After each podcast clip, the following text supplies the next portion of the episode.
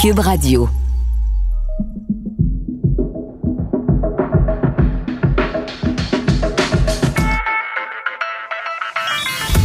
Entrepreneurs d'ici, c'est une série balado mettant en vedette des gens d'affaires du Québec qui racontent leur expérience du avant, pendant et après la crise économique à la suite de la pandémie de la COVID-19. Julien Turner, fondateur de la boutique Rollin.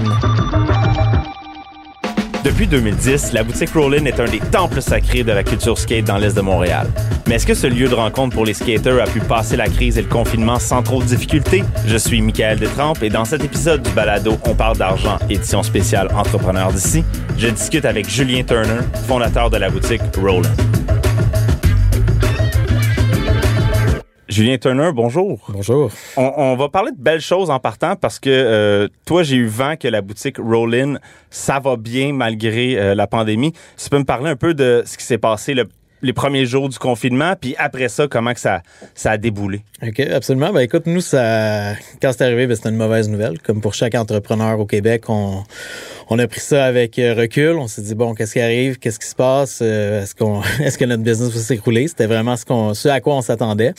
Donc, première chose qu'on a faite, ça a été d'aviser les employés que leur, euh, leur job était en suspens pour l'instant, qu'on devait fermer boutique. Combien d'employés vous avez? Euh, à ce moment-là, c'était le début de notre saison, donc on, on roulait à peu près à 6 OK. pour monter normalement dans l'été à 8 ou 10 employés. Euh, deuxième chose qu'on a faite, c'est de geler tous les chèques qui étaient en circulation, question de ne pas avoir des. pas vider le compte en banque. On se disait, c'était- ça dure Protéger vos liquidités. Exactement. C'était, c'était l'idée de comment on allait pouvoir ressortir de ça. Donc, on a écrit des belles lettres à tous nos fournisseurs. Euh, tout le monde était super accommodant. Euh, C'est sûr que, bon, les, les- surtout les propriétaires de, local, de locaux commerciaux, je te dirais, eux, c'était les plus euh, frigides. Mais euh, tous nos fournisseurs ont super bien réagi. Donc, euh, voilà. Ça, c'était, c'était le but. On s'est dit, OK, on part comme ça. Euh, et dès le lendemain de, la- de l'annonce de la fermeture des commerces, on s'est vu qu'il s'est mis à avoir beaucoup plus d'activités sur notre boutique en ligne, qui était déjà active, mais qui roulait jamais euh, au niveau qu'on voyait s'en venir. Euh, on a donc pris un- une décision à faire, un move d'entrepreneur. On a décidé de quintupler notre publicité en ligne. Fait que euh, on, on a appelé notre gars web. On a dit, écoute, on joue la totale. On, let's go, on investit à fond. Puis c'était quel genre de publicité? On fait, du, on fait du Google AdWords, Ok. Facebook, mais surtout le Google AdWords. Pour nous, je te dirais que c'est vraiment la clé du succès. Et euh, c'est ça, on a quintuplé notre investissement là-dedans et euh, du jour au lendemain, nos ventes se sont mis à exploser. Euh, on est passé de 4 à 6 à 10 à finalement 15 employés sur le plancher à emballer. On a flippé notre magasin complètement à l'envers, tassé les rayons, euh, acheté des millions de boîtes. Mais, mais là, est-ce que tu es en train de me dire que pendant le- le- la fermeture de la boutique, tu as fait plus de ventes que tu en aurais fait autrement, au, au- au total? J'ai fait euh, seulement en ligne, dans le fond, durant les, deux premiers mois de la pandémie, l'équivalent des trois quarts de mon année précédente totale. Oh my God. Oh my God, c'est exactement ce que je me disais. Puis, ben, Nous, on est vraiment reconnus pour la force de notre service à la clientèle. C'est sur ça qu'on mise depuis le début de notre entreprise. Alors là, comment offrir la même expérience client euh, avec le service en ligne, avec le téléphone? Euh, ça a été beaucoup d'adaptation, créer toute l'infrastructure, dans le fond, au niveau du service à la clientèle. C'était vraiment ce qui était prioritaire pour nous, de s'assurer que les clients soient toujours aussi satisfaits. Ça s'est bien fait, ça s'est bien géré. On avait beaucoup d'inventaire au début, donc ça allait bien, mais rapidement, ce ce à quoi on a dû faire face, c'était la pénurie d'inventaire. Comme toutes les industries étaient fermées, comme les, euh, les ports étaient fermés, comme les, les, les avions, le transport était fermé, on, a fait face vraiment à des défis d'approvisionnement. Fait que là, on a dû se réinventer, faire, faire, faire produire nos propres planches plutôt que d'acheter des planches de compagnies déjà existantes. Euh, ça a été un défi, c'est encore un défi aujourd'hui, je te dirais, l'approvisionnement, mais là, ça a été de, sceller des ententes avec nos fournisseurs. Normalement, sans rentrer dans les détails, mais on on va avoir des termes de paiement qui vont être, mettons, de 30 à 60 jours lorsqu'on reçoit une commande. Là, plutôt que ça, ce qu'on fait, c'est qu'on envoie l'argent d'avance pour réserver nos quantités. Fait que ça a été de, se réadapter, d'établir de, nouvelles relations avec euh, tous nos fournisseurs.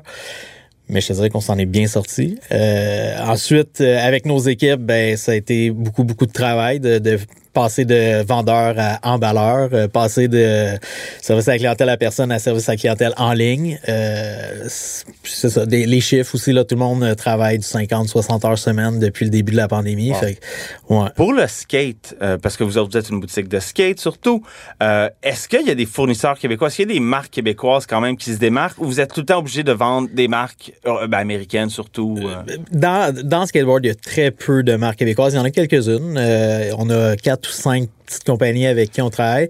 C'est un marché qui est difficile parce que c'est un marché saisonnier. Donc, euh, c'est sûr que pour une compagnie québécoise, c'est un peu aussi de compétitionner à faire produire ton produit ici versus en Chine ou au Mexique, ce que font les Américains. Euh, mais on a quand même une très belle qualité de production. La plupart des boutiques de skate comme la mienne vont aussi avoir une, une offre locale, un produit que nous, on va faire produire directement euh, chez un... Votre marque maison. Notre marque maison, exact. Voilà, c'est ça, notre produit maison. L'économie locale, entrepreneur d'ici. Tu parlais de, l'importance du service à clientèle pour la boutique Rollin, puis on, le sait, ben en tout cas, je, le sais pour y avoir euh, passé beaucoup de temps dans, mon adolescence. Une boutique de skate dans un quartier, dans une région, c'est un lieu de rencontre souvent, c'est une place où les gens convergent parce que c'est un, espèce de petit temple euh, de la culture skate, si on veut.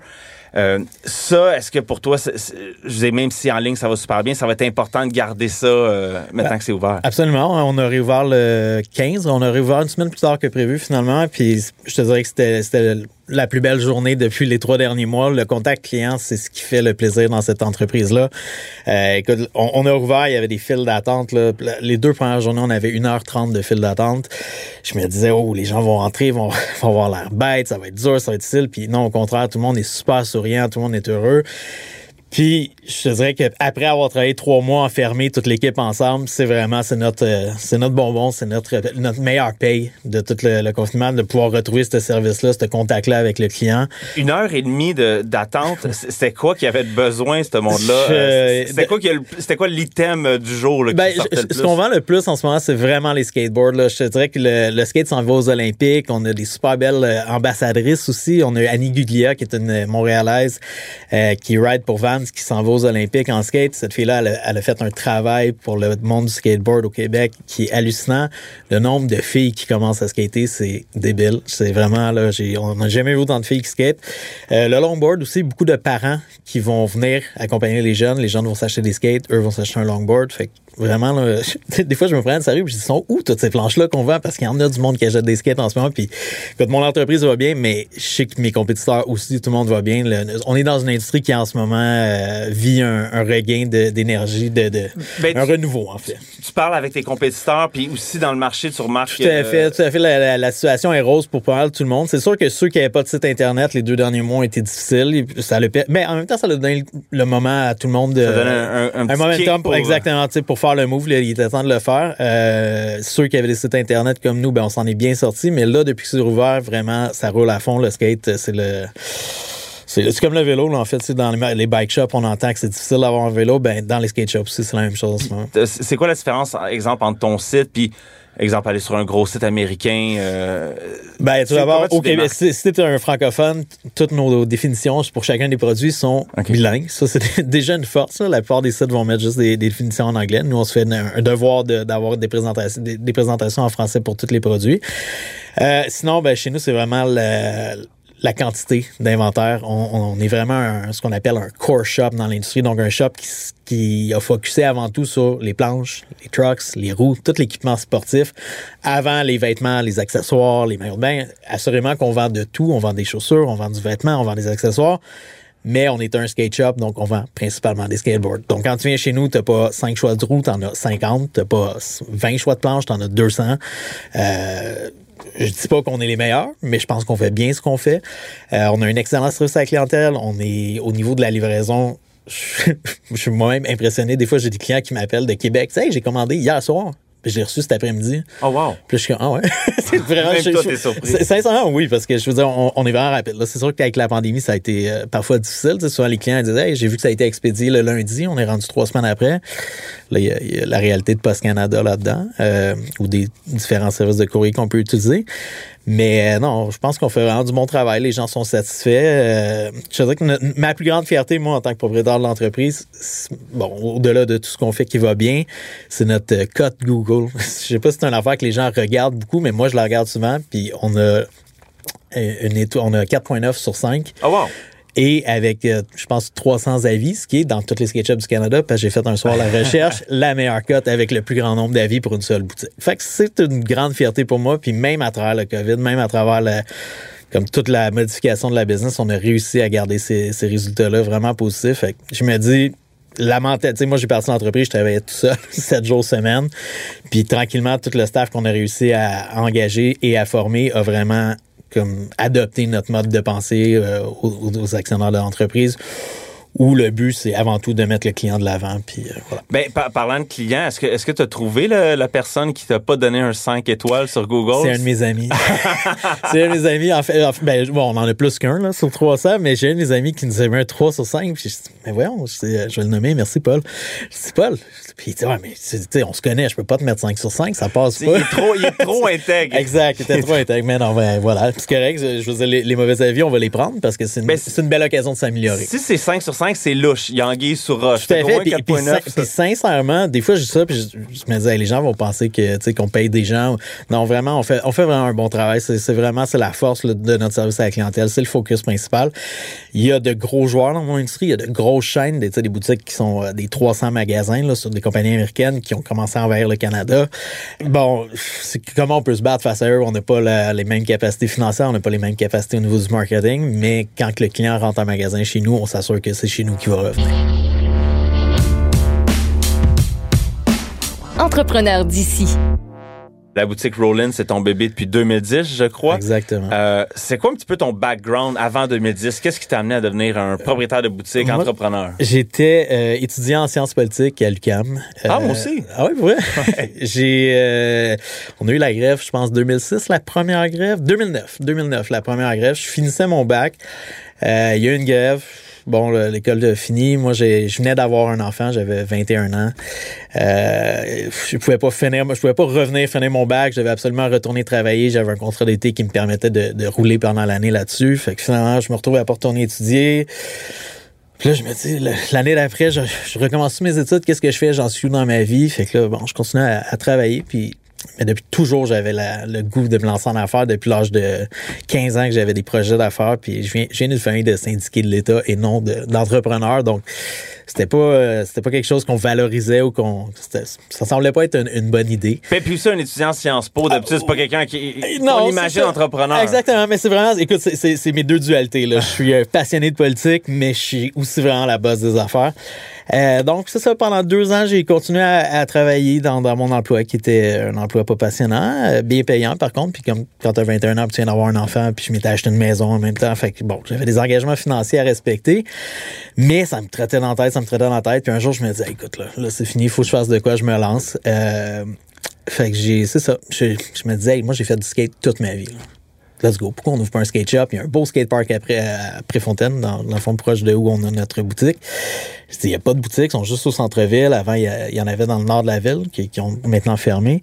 Je pense qu'il y aurait de la place pour un skate park. On est proche du centre-ville. J'étais à deux minutes de chez moi. J'ai un skate park en face. Let's go. Mais quand tu t'es jamais lancé puis t'es, puis t'es rendu à un certain âge, j'avais 24 à ce moment-là, 24 ans, euh, tu cherches tout le temps des, des manières finalement de pas le faire. de te dire, ouais, peut-être, bon, je trouve, tu sais, s'il arriverait ça ou il arriverait ça. Et c'est ma conjointe que j'écœurais tout le temps avec mes idées de, de mes projets d'affaires qui dit, écoute, elle dit, c'est quoi que ça prend pour que tu le fasses? Elle dit, c'est c'est quoi que. Donc, ma conjointe me dit euh, qu'est-ce que qu'est-ce qu'il faut pour que tu te lances en affaires? Ben, je écoute, là, je pense que je trouverai un bon local proche du, euh, du skatepark. Je pense qu'on on pourrait se lancer, on, aurait ce qu'il faut. Euh, le lendemain, elle revient, elle me donne un numéro, elle dit voilà, il y a un local à louer en diagonale du skatepark. Elle dit appelle ou ne me parle plus jamais de tes projets d'affaires. Donc, euh, je dis OK, j'appelle. Finalement, ben écoute, ça s'est réglé. Fait que j'ai ouvert, c'était un tout petit magasin, c'était gros comme un appartement. Euh, j'ai travaillé, on est resté là pendant trois ans. On s'est retrouvé à avoir des line-up à la porte tellement qu'on offrait un bon service. À ce moment-là, on a acquis un local à 100 mètres, juste en face du skatepark, un petit peu plus loin. Local qu'on a agrandi depuis ce temps-là à deux reprises. On a ajouté un café à ça. On a gardé notre ancien local. On a ouvert un salon de tatouage aussi. Fait que là, maintenant, dans le, sur le coin de la rue, à côté du métro Préfontaine, on possède euh, trois entreprises qui vont euh, Fait que là, tout très bien, les unes euh, comme les autres. Mais euh, écoute, Hochelaga, c'est mon quartier, j'habite là, j'ai trois enfants, euh, trois entreprises. Est-ce que je pourrais continuer à investir dans le quartier? Je le ferais? Oui, assurément. C'est un quartier qui, qui est mal aimé, qui gagne à être, euh, gagne à être découvert. Puis je pense qu'on contribue bien justement à, dire qu'il ben, n'y a pas juste des patateries dans Schlaga. Puis écoute, je, je suis vraiment pas le seul entrepreneur à le faire. Maintenant, il y a plein de jeunes entrepreneurs dans le quartier qui ont vraiment revitalisé notre coin. Boutique Rollin, salon de tatouage. Euh, là, tu fais de, de l'immobilier de location de chalet. Euh, T'es-tu encore un skater? T'as-tu le temps? J'ai pas le temps. Écoute, j'ai, euh, c'est, mon, mon plus gros malheur. Je, je, je cruise encore, je me prends encore sur un skate.